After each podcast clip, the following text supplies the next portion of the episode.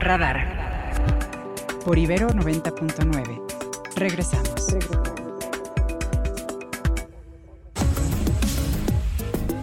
8 de la mañana con 11 minutos. Gracias por continuar con nosotros. Y ya está con nosotros también aquí Ernesto Osorio para que nos platique qué va de la conferencia matutina del presidente Andrés Manuel López Obrador. Ernesto, muy buenos días. ¿Cómo te va, mi querido Alfonso? Muy buenos días. Ana, amigos que nos escuchan también, muy buenos días. Bueno, pues el presidente inició muy temprano su conferencia matutina en punto de las 7. Salió junto con eh, parte de su gabinete eh, y también los convocados del eh, informe que como todos los lunes se da sobre el avance del tren Maya y que se ha detenido porque el presidente priorizó el informe sobre la situación en Guerrero. Llama mucho la atención el ver cómo es que se hacen estos eh, enlaces con las autoridades que se encuentran allá en el puerto de Acapulco, mi querido Alfonso, porque se hace solamente a través del teléfono celular del vocero.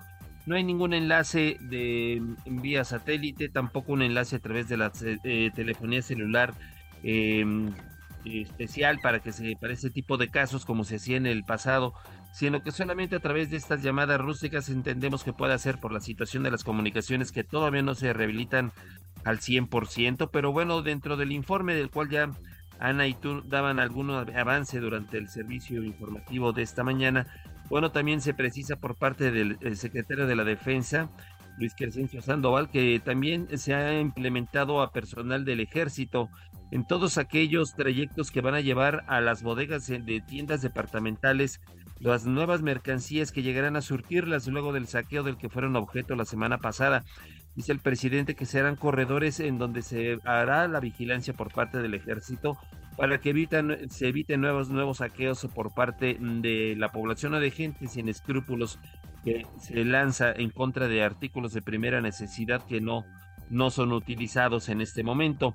También destaca el secretario de la Defensa sobre vuelos a través de helicópteros para seguir trasladando personas enfermas para la atención en algunos hospitales en estados cercanos o aquí en la Ciudad de México. Y también, bueno, por parte del presidente eh, se le preguntó acerca de la cifra de muertos que de acuerdo con la gobernadora en su informe que rindió era de 45. Bueno, la fiscal dice que son 45 confirmados, de los cuales tres son residentes en el puerto de Acapulco que eran extranjeros, uno de Estados Unidos, un inglés y un canadiense, de los cuales solamente el de, la, el de origen estadounidense fue ya entregado a su familia.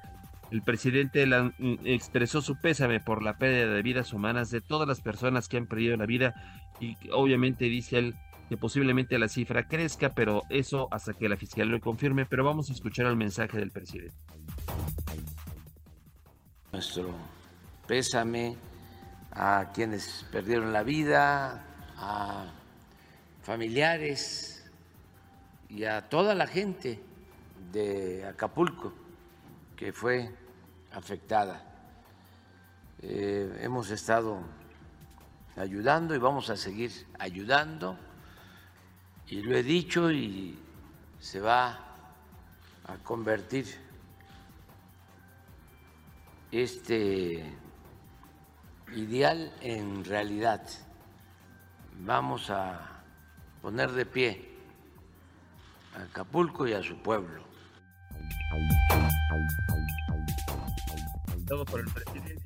Antes de que siguiera dando su información, pues el mismo presidente fue interpelado por una reportera quien le cuestionaba acerca de cuál era mm, la respuesta real que tenía que dar el presidente y también las autoridades del gobierno de Guerrero ante los reclamos de los vecinos. El presidente acusa que a través de las redes sociales y de los enviados que tienen los diversos medios de comunicación en el puerto se ha privilegiado la información de la nota roja que se actúa sin escrúpulos y de una manera vil los dueños de los medios de comunicación se han dado la tarea de expresar y difundir una tragedia más allá de lo que realmente es y una actitud por parte del gobierno omisa. Y eso lo demuestra el presidente con dos tweets que eh, proyectó en la pantalla y en el salón tesorería y también con un Twitter del expresidente Vicente Fox en donde pues llaman al gobierno a que se deje de hacer tonto y que atienda la emergencia sea el ejército o no los que estén trabajando. También dice que los principales eh, hechos que se están eh, llevando a cabo por parte del gobierno federal, como esa reunión que se tuvo con empresarios sobre vuelos sobre Coyuca de Benítez, recorridos del mismo presidente que se han hecho sin que se informe a la prensa, serán, porque lo que no quiere el presidente es que se acumule una gran cantidad de medios, entre ellos se puedan pues filtrar algunos enemigos de su administración y que eso se convierta en una más bien desinformación de ahí pues que dice el presidente no se convoque a los medios a todas las reuniones que está teniendo, pero que dice él va a cumplir con ese objetivo de levantar a Acapulco. Y es parte de lo que va de la conferencia matutina ya en Palacio Nacional, mi querido Alfonso. Pues muchas gracias Ernesto, gracias por compartirnos la información, esperemos que así sea y que veremos, que veamos precisamente la realidad. Gracias Ernesto, nos enlazamos más tarde. Muy buenos días. Muy buenos días. Y bueno, pues estamos aquí listos con toda la información, Ana, con los detalles de los, de los últimos acontecimientos. Estas son las noticias. Estas son las noticias. Les contamos que la canciller de México, Alicia Bárcena, informó que hasta el momento se han localizado 263 personas de origen extranjero que se encontraban en Acapulco al momento en que el huracán Otis golpeó al puerto. A través de sus redes sociales precisó que se han encontrado eh, un total de nacionales de Alemania, Argentina, Brasil, Chile, Colombia, España, Japón, Perú y Suiza. Son 263 personas que ya han sido trasladadas de regreso a sus países, así lo detalló. En otras noticias, en Guanajuato, policías de León y San Francisco del Rincón localizaron una bodega en los límites de ambos municipios donde ocultaron los vehículos que una organización criminal robó de una agencia automotriz.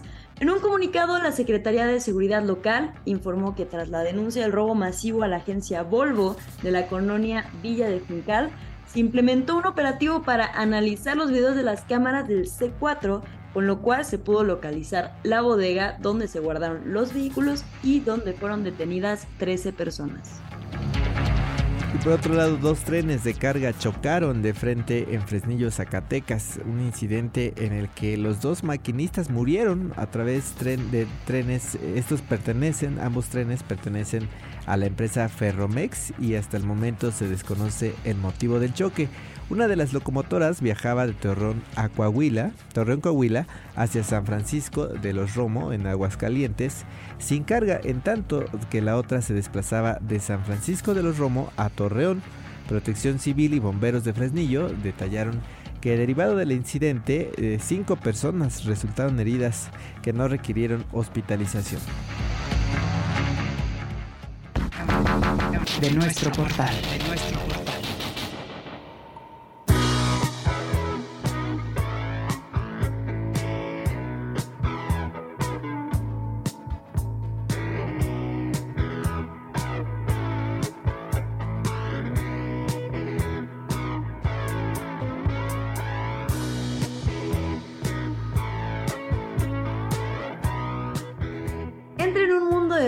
Y electrónica, acompañado de la banda Alalas con sonidos de un rock setentero psicodélico, el surf rock y en general lo ecléctico que se mezcla en Sumo 85, su quinto álbum de estudio y el más reciente con el que buscan reinventarse, tomando la inspiración de diferentes culturas y haciendo a un lado el mundo real. Acompáñanos en un paseo por nuevos mundos musicales a través de nuestro portal www.ibero99.fm.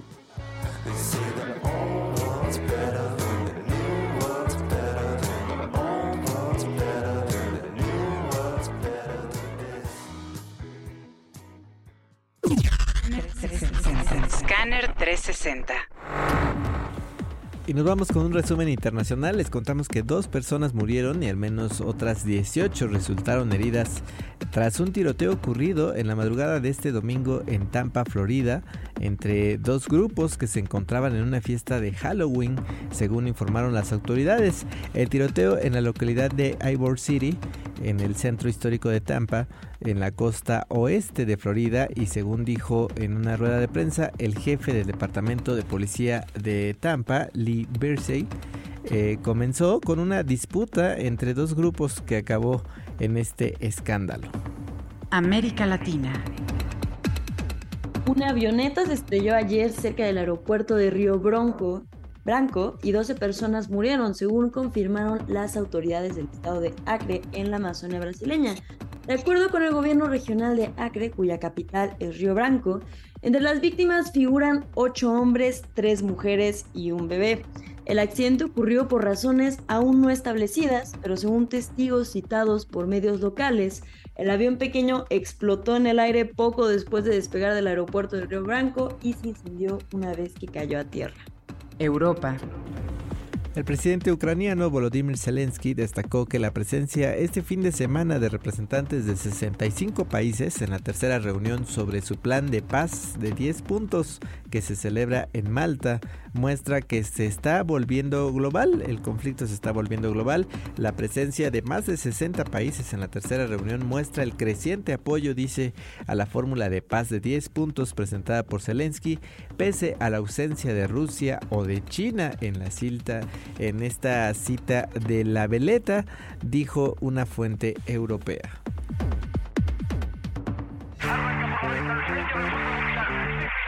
El mundo a través del deporte.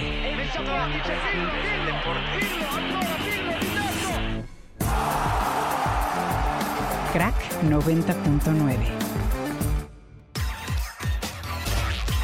Y ahora sí, nos vamos con información deportiva. Buenos días, Omar, ¿cómo estás?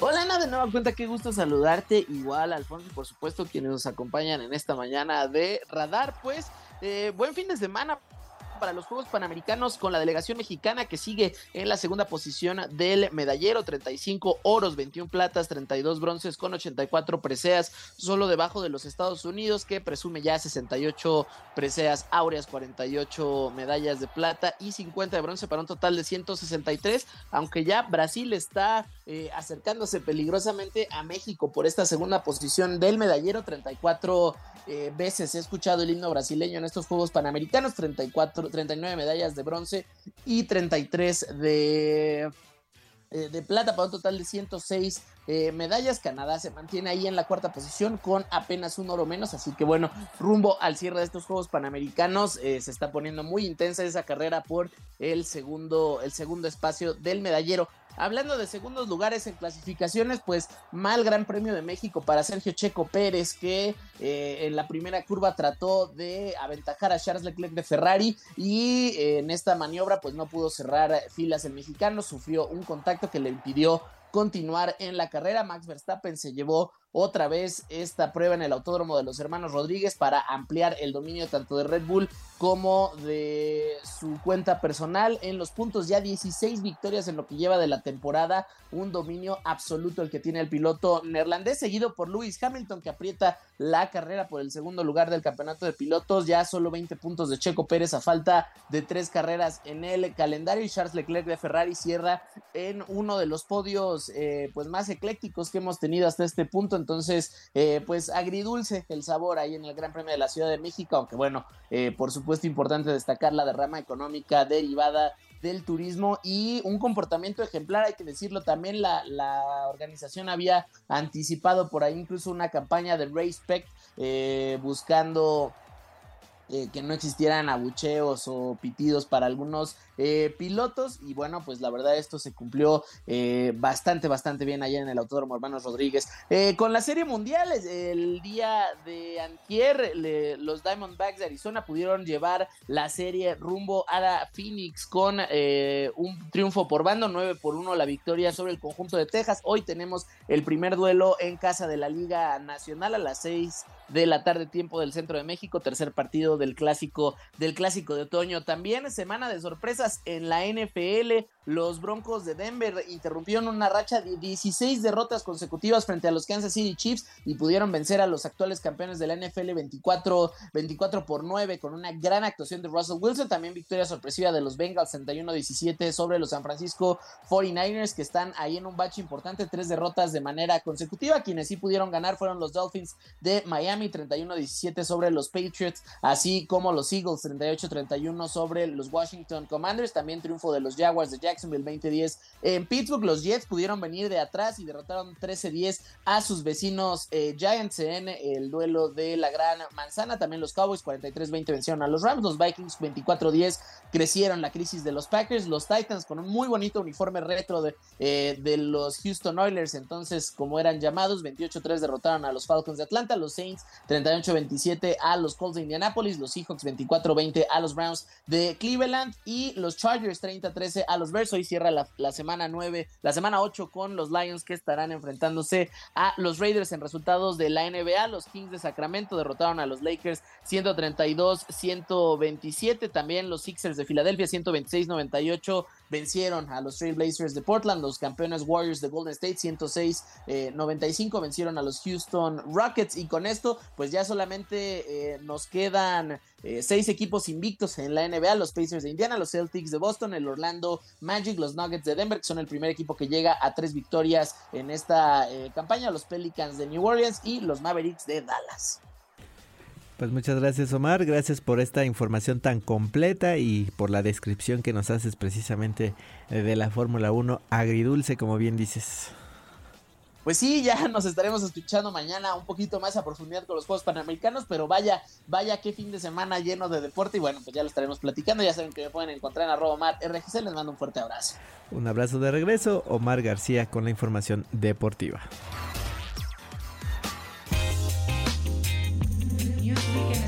Newsweek en español.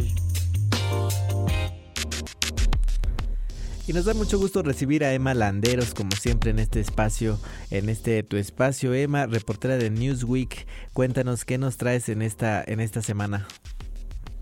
Buenos días, Alfonso, Ana, buenos días. Espero que estén bien iniciando esta semana. Y pues bien, este lunes presento un tema de nuestra edición impresa más reciente, titulado El auge de la educación superior en línea en la era digital. Y pues primero que nada quisiera comenzar eh, puntualizando que aún en estos días, con todo y la evolución que ha tenido la tecnología, todavía persiste una idea errónea de que la educación en línea no es de calidad. Para ello le preguntamos a, algún, a, un grupo de expertos que nos habló sobre el tema y que coincidió que la enseñanza superior en línea todavía rechazada y minimizada frente al alto reconocimiento que tiene la educación presencial, pero esto a lo largo de los años ha ido diluyendo. Ahora el, aprendizaje online no solo simplifica la vida de millones de personas que estudian y trabajan, sino también se encuentra en el mismo nivel de la educación dentro de las aulas. Eh, una de las ventajas más reconocidas de la educación en línea es la disminución del desplazamiento físico. Creo que esa es la más importante y que la, la que más sobresale porque elimina distancias geográficas. Y a través de esta eh, muchas veces se puede pensar que no se crean vínculos más fuertes entre compañeros y catedráticos, sin embargo esto no, está, no es así e incluso se puede llegar a tener amigos de diversas nacionalidades cuando se estudia algún tipo de curso o algún tipo de posgrado eh, internacional principalmente. Además de esto, los expertos también nos hablan de un mayor aprendizaje y de mayor reflexión a la hora de desarrollar las actividades escolásticas cuando se tiene un poco más de tiempo y no se tiene la presión del tiempo real cuando algún maestro presenta algún tipo de tema y que tienes que analizar eh, y además responder en, en el momento, ¿no? Creo que esto ha sido comprobado ya en estudios, señalan eh, cómo es que de alguna manera el tiempo que el estudiante dedica con gusto y con calma hace que haya un poco este, avances en el aprendizaje. Además, también los costos eh, son una ventaja porque cuando no se tiene un edificio que tiene que tener algún tipo de manutención, de otro tipo de factores como es eh, la inversión en aulas, en, eh, en alumbrado, en computadoras, en otro tipo de factores que sí tiene la educación presencial, bueno, pues los costos de inscripciones y colegiaturas bajan para los estudiantes. Eh, también existe una enorme cantidad de reportes, señalan los expertos, que incluso antes de la pandemia la educación en línea bien llevada a cabo tiene eh, resultados bastante eficaces. Aunque claro, desafortunadamente también existen personas que pueden usar una computadora y dar cursos de mala calidad, por eso es importante, recomiendan ellos, investigar a profundidad el tipo de institución que imparte, qué tipo de cursos, los programas y también pues investigar eh, las experiencias de otros alumnos. Eh, otra de las ventajas de la educación en línea es que a la hora de obtener un título, la educación, estamos hablando de una educación de calidad, pues no hay una diferencia entre un título de entre presencial y online, porque pues no viene ahí, no dice este título se obtuvo vía online o vía presencial. También le preguntamos sobre este tema a los reclutadores y nos dicen que un candidato eh, se elige no precisamente por el tipo de educación, sino más bien por las experiencias y las habilidades que adquirió el candidato independientemente de si fue presencial o no. Uno de los puntos que, tres son los puntos principales que nos explican que para ellos son importantes más allá de la educación presencial o en línea y es la amplia gama de recursos de conocimientos que pueden llegar a obtener los estudiantes y esto generalmente beneficia a los que estudian de manera online porque pues sin importar la educación geográfica pueden acceder a miles de documentos y también de conocimientos y de compartir otras ideas con alumnos de distintos países. También existe la flexibilidad porque aprenden a su ritmo y pueden adquirir mayor conocimientos en las áreas que quieren desempeñar en algún tipo de trabajo. Y pues finalmente la versatilidad es uno de los elementos importantes de los reclutadores porque tienen mayor variedad de opciones para actualizarse constantemente vía online más que presencial y que no, de alguna manera, no distraiga de sus actividades laborales o les quite el tiempo. Alfonso. Así es, Emma. Y algo importante también que nos mencionan en el artículo, además de estas ventajas, es este esta percepción errónea que se tiene justo de esta ante estas ventajas, incluso, ¿no? Sí, claro, por supuesto. Todavía ahora existe eh, la idea de que es posible que tenga mayor calidad y mayor peso la presencial, pero como te decía, esto se está diluyendo poco a poco y cada vez más son las personas que a nivel internacional están optando por la educación en línea y no precisamente tienen que ser solamente los trabajadores, que antes eran los que menor tiempo tenían para invertir en una educación o en una profesionalización en otras áreas para su trabajo. Ahora eh, muchos estudiantes, muchos jóvenes están optando por la educación en línea. Y algo también importante, esto que nos mencionas, eh, ¿hay alguna preferencia importante, digamos, por parte de las empresas al contratar personal? o eh, digamos es algo mm, que tiene que ver más con sus habilidades y con el resultado que ellos puedan dar. Claro, por supuesto, como te mencionaba, la amplia gama de recursos de conocimiento, sin importar la ubicación geográfica, para ellos es de, es de mayor relevancia y en esto tienen ventaja pues las personas que estudian vía online porque tienen el mayor tiempo y la mayor facilidad de contactar con personas a nivel internacional, tanto como con catedráticos como con compañeros de estudio. Y pues hay una existe una mayor flexibilidad de ritmo que no les impide realizar sus actividades laborales que en ese momento estén eh, en horarios cubriendo tipo algún tipo de horario eh, pues es más fácil Claro, incluso este tema que nos comentabas también importante, antes de la plan de la pandemia ya existía este, digamos, este esta calidad en la educación en línea. Claro, por ejemplo, podemos citar eh, el caso de la UNAM. La UNAM mm, hace muchos años la educación a distancia se llamaba, era vía CDs, pero con el tiempo se va perfeccionando esto y bueno, pues ahora tiene toda la facilidad de cualquier alumno que esté en cualquier punto del mundo estudiar una carrera o un posgrado en la UNAM y hacerlo eh, pues, vía online, ya ni siquiera son CDs, ya no son cursos que se mandaban por correo, eh, y ahora ya se puede este, acceder a todo a toda la cantidad de información que tiene ya digitalizada la UNAM, como lo tienen otras universidades del mundo, y eh, tener mayores conocimientos en tiempo real incluso, sin tener que salir del punto geográfico en donde se encuentren. Claro, importante también el tema de los ahorros. Pues interesante este artículo que nos comentas, el auge de la educación superior en línea en la era digital. ¿En dónde podemos encontrar este artículo, querida Emma?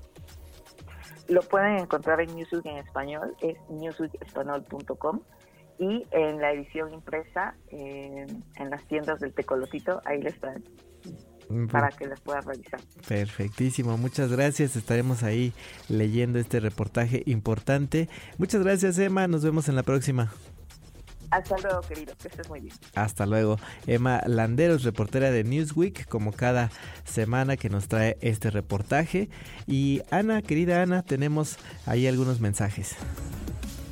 Claro que sí, nos dice José Luis Vázquez Martínez, muy buen inicio de semana, gracias Alfonso y Ana por la información de hoy. Estuvo muy interesante la entrevista sobre cambio climático y, sí, es muy, muy interesante lo que nos mencionó acerca de la importancia de las políticas públicas de reducir los gases invernaderos también tenemos un mensaje de Yuli Soto, equipo Radar 99, buenos días, muy bien equipo, muy bien, gracias por informarnos. Saludos cordiales igualmente. Recuerden que si tienen alguna pregunta o comentario nos pueden escribir al 55 529 25 99 y no se vayan que regresamos con más información. Radar por Ibero 90.9. Estamos de regreso.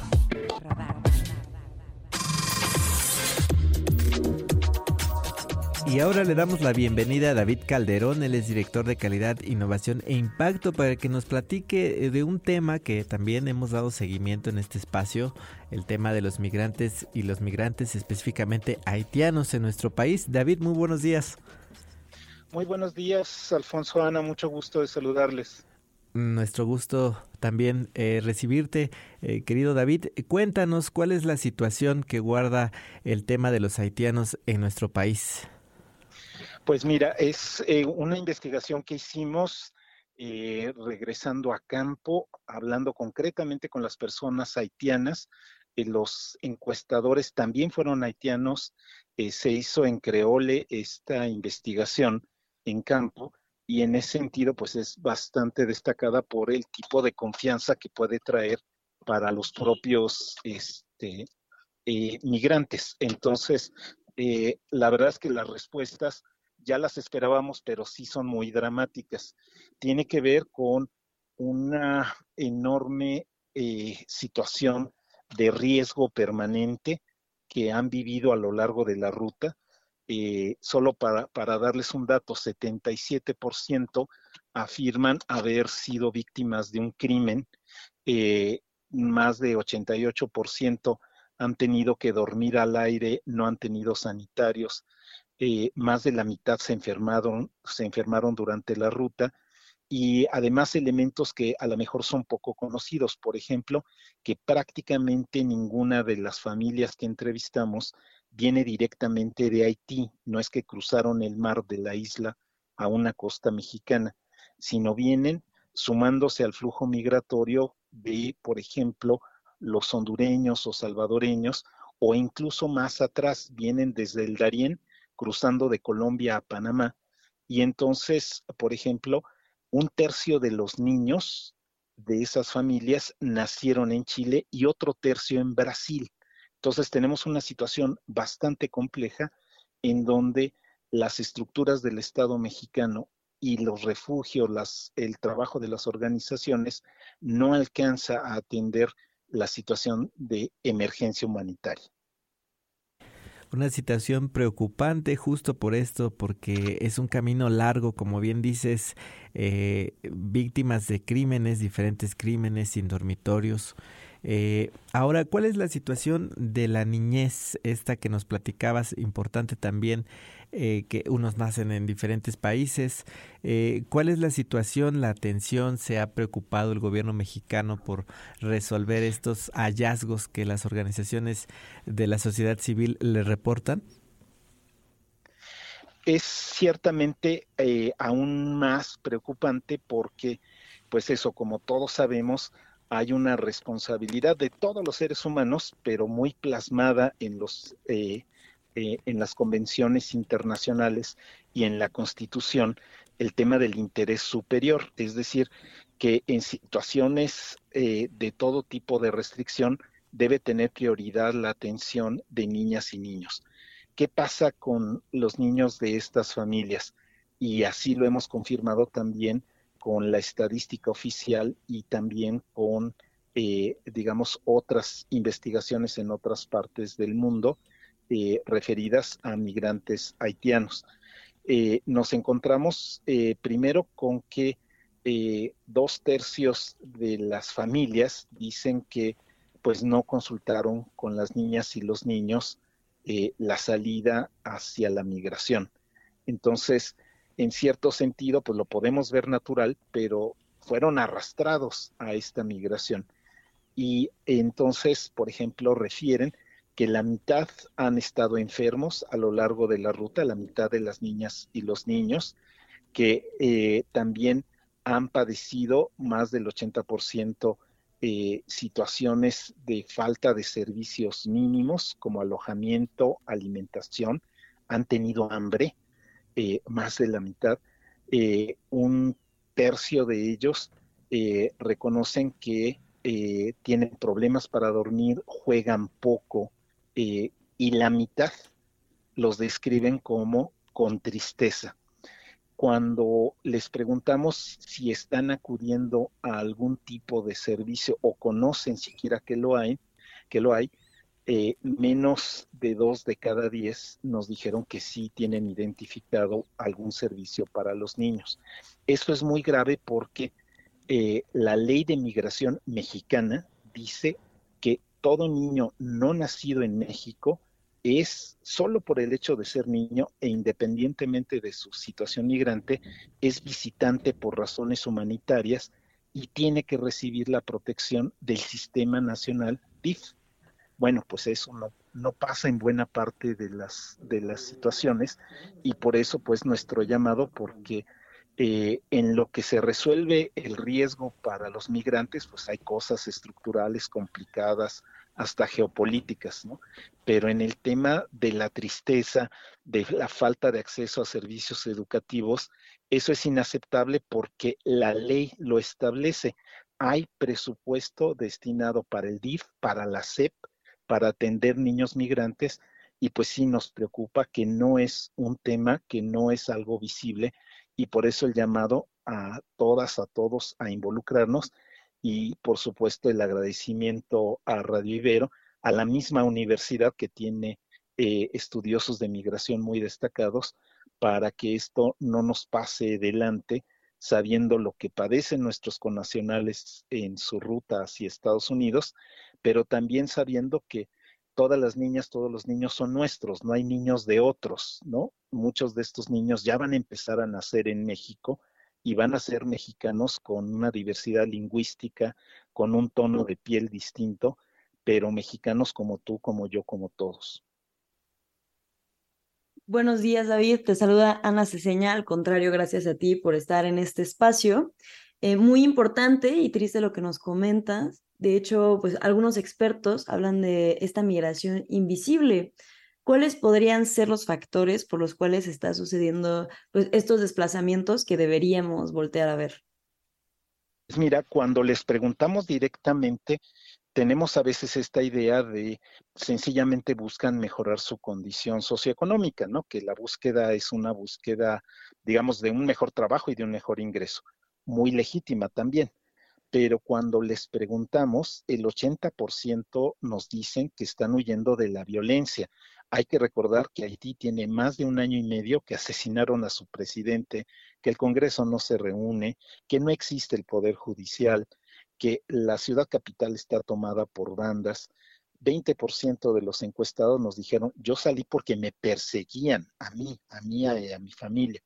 Entonces, tenemos una migración no de personas que no encontraban una opción de trabajo manual y se cruzaron porque son campesinos u obreros no calificados. Una parte importante de esta migración haitiana en México son personas que tienen licenciatura, que tienen estudios, eh, que ahora pues están cambiando este perfil, pero como digo, son invisibles porque están muy concentrados en los lugares donde hay oficinas de la Comisión Mexicana de Apoyo a Refugiados, esperando que resuelvan su situación migratoria, especialmente sus solicitudes de asilo. Está tan rebasada la oficina del Estado mexicano que tiene que tratar esto, que nada más para darles el dato presente, corte a 4 de octubre, 37 mil haitianos pidieron refugio y se lo han concedido a 369, a menos de uno de cada 100.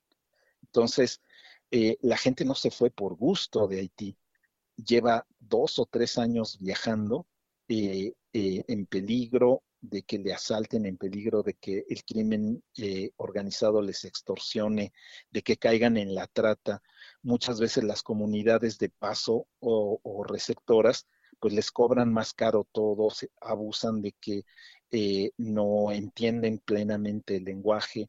Entonces, eh, esta invisibilidad, digamos, tiene que ver con que somos un país muy grande, pero eh, la, la, verdad es que las personas de origen haitiano, todos los migrantes en México, pero las personas de origen haitiano sufren una discriminación y en cierto momento podríamos decir un racismo latente del que nos deberíamos hacer cargo ahora que es tiempo, ¿no? Cuando ya se lamenta tardíamente de cómo no hicimos algo para educar a nuestros niños, a nuestros jóvenes, pues eso, ¿no? Esta perspectiva de los deberes de la hospitalidad y de la universalidad de los derechos humanos, pues nos tiene que hacer pensar. Correcto, claro. Pues muchas gracias David, gracias por darnos luz sobre este tema y por supuesto te estaremos buscando más adelante para continuar. Muchísimas gracias, un gran saludo a ustedes y a la. Gracias David Calderón, director de calidad, innovación e impacto, arroba David Resortera, lo pueden encontrar en Twitter X. Muchas gracias.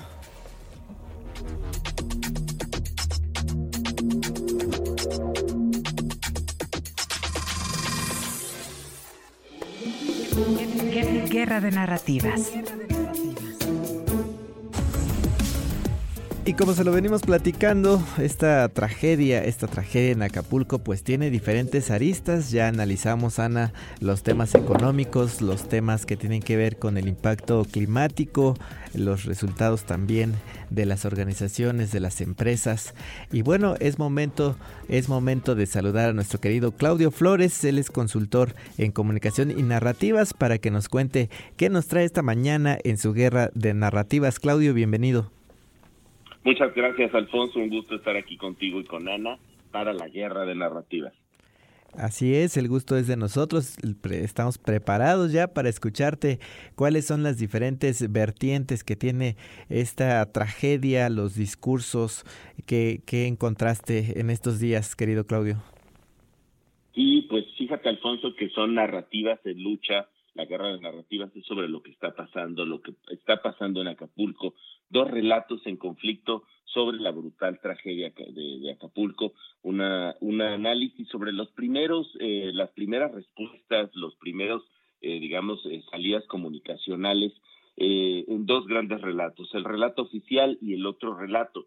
El relato oficial coloca el acento en lo extraordinario del fenómeno. Hemos visto pues términos como lamentables estragos, la furia de la naturaleza, y después la, el enfoque evidente en los afectados, solidaridad con afectados. Eh, decía el presidente, hay recursos ilimitados para asistir y por ahí firmaba un tuit el gobierno mexicano como seamos un ejemplo del humanismo mexicano. El, el relato oficial está enfocado hoy en dos cosas, básicamente en eh, las donaciones, eh, buscar que las personas nos solidaricemos con, eh, digamos, las afectaciones, las personas de Guerrero y de Acapulco, eh, eh, notas adicionales a este llamado a, donar, pues un presidente exigiendo exclusividad para que sea el ejército, los militares, quienes repartan las donaciones en un primer momento. Después ha habido mucha discusión sobre si esto fue o no verdad, si esto lo dijo o no el presidente. Ahí está el video donde el presidente pues este señala esto y ataca otra vez a la sociedad civil organizada. El presidente eh, y su gobierno están enfocados en convertir eh, eh, al gobierno y al propio presidente en víctima de una campaña de desinformación por parte sobre todo de quienes señalan ellos, los medios que denuncian una incapacidad de los tres eh, gobiernos para atender afectaciones de Otis, el gobierno federal, el gobierno estatal y el gobierno municipal. Eh, este relato, el relato oficial, pues básicamente señala que este gobierno ha sido víctima de un complot mediático en contra de la excelente respuesta gubernamental ante la tragedia.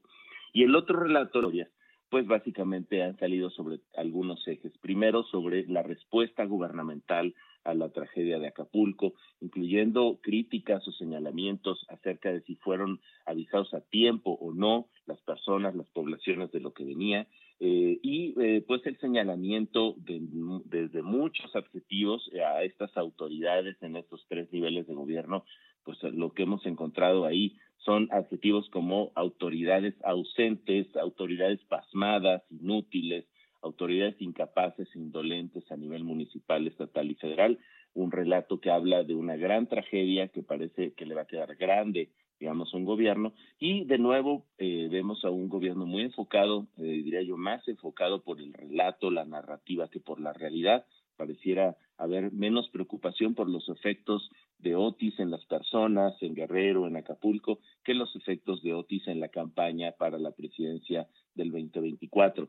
Eh, vimos ayer algunas historias en este fin de semana pues imágenes de, eh, por ejemplo, eh, personas este, cargando cajas que se critica si estaban cajas vacías o cajas con la marca del gobierno federal, lo cual ha incrementado estas guerras narrativas, Alfonso, y hoy, hoy la enorme discusión que tenemos es qué respuesta eh, ha dado el gobierno federal, el gobierno estatal y el gobierno municipal en Acapulco y si ha sido buena o mala, y esa es la gran, gran guerra de narrativas de hoy, si estamos viendo una respuesta digamos, gubernamental alineada con lo que requiere la tragedia, la dimensión de la tragedia, o si estamos viendo más bien una escenificación, eh, digamos, comunicacional y narrativa para hacer parecer que se está trabajando, aunque, digamos, la población sigue exigiendo la presencia, eh, pues, del gobierno y los apoyos, querido Alfonso. Pues muchas gracias Claudio. Importante esto que nos comentas, los efectos de Otis en la campaña y en los discursos y por supuesto estaremos atentos ahí de tu red social arroba Claudio Flores para arroba Claudio Flores T para seguir con este tema de las narrativas. Muchas gracias Claudio. Muchas gracias, una gran semana para todas y todos desde aquí, desde Radar T y Gran 90.9. Gracias a ti, Claudio Flores, consultor en comunicación y narrativas con esta guerra de narrativas. Y ya está con nosotros en esta recta final Ernesto Osorio para que nos cuente qué va de los últimos minutos de la mañanera del presidente Andrés Manuel López Obrador. Ernesto, buenos días, te saludo nuevamente. Así es, mi querido Alfonso, gracias. Eh, y efectivamente el presidente, bueno, pues ya entró a esta parte de la conferencia en donde todos los responsables de lo que corresponde al tramo 1 de la construcción del tren Maya están rindiendo su parte. Eh, concluyó ya lo que corresponde a todas las empresas constructoras y en ese momento Diego Prieto, el titular de Lina, da a conocer también el informe del avance en lo que es el rescate del patrimonio cultural en esta zona de construcción del tren Maya. Sin embargo, antes, bueno, también hizo una recapitulación de las actividades culturales que ha hecho la Secretaría de Cultura en los últimos días que se han traducido en el, en el donativo en recursos y también en ayuda eh, en especie para los afectados por el huracán Otis en Guerrero. 25 toneladas que se han entregado al ejército mexicano de la Secretaría de Cultura en ayuda en alimentos y artículos perecederos para que se puedan enviar a Guerrero a través del ejército mexicano. Es el resultado de diversas actividades culturales que se tuvieron el fin de semana. Y bueno, también el presidente reitera una vez más que eh, da su palabra de que a Acapulco lo van a levantar. Va a ser antes de que concluya su administración y dice que mañana tendrán una reunión de trabajo con empresarios, la Secretaría de Hacienda, la Banca de Desarrollo y el SAT para seguir avanzando en lo que tiene que ver con la rehabilitación de los negocios afectados por el paso del huracán Otis y también el presidente advierte que no todo lo que se difunde en redes es cierto, que tenga mucho cuidado con aquellos bots que pagan sus adversarios, eh, considerando incluso algunos mensajes en donde piden a la población no entregar la ayuda al ejército o entregarla marcada para que no se pueda hacer un uso político de la ayuda que se va. Dice el presidente que se está actuando con responsabilidad, que así lo seguirán haciendo pese a la campaña que tiene en su contra y es parte de lo que va de la conferencia matutina allá en Palacio Nacional, Alfonso. Muchas gracias Ernesto, por supuesto pues daremos seguimiento, ojalá, ojalá que nos alcance el tiempo o que le alcance al presidente a terminar su administración con Acapulco, con Guerrero, con Guerrero en las condiciones, en las mejores condiciones que le deseamos a todos por allá. Gracias Ernesto Osorio. Muy buenos días. Muy buenos días y bueno pues ya, ya nos vamos querida Ana, este bueno pues mandamos saludos también a Paulina Díaz Cortés que nos escuchó desde los primeros minutos de esta transmisión, a Jimena Apisdorf y bueno a todos los que se comunicaron con nosotros a través del 55 529 25 99 Ana. Así es, Alfonso. Muchas gracias a las personas que hicieron posible este programa. Yo soy Ana Ceseña y nos escuchamos mañana a las 7 en punto de la mañana. Así es, mañana a las 7 en punto estamos aquí esperándoles. Y bueno, a nombre de Mario Campos, titular de este espacio informativo, les deseamos un magnífico, pero un magnífico día lunes. Ibero 90.9 presentó los acontecimientos del día y las voces más actualizadas. Todos captados por radar 90.9.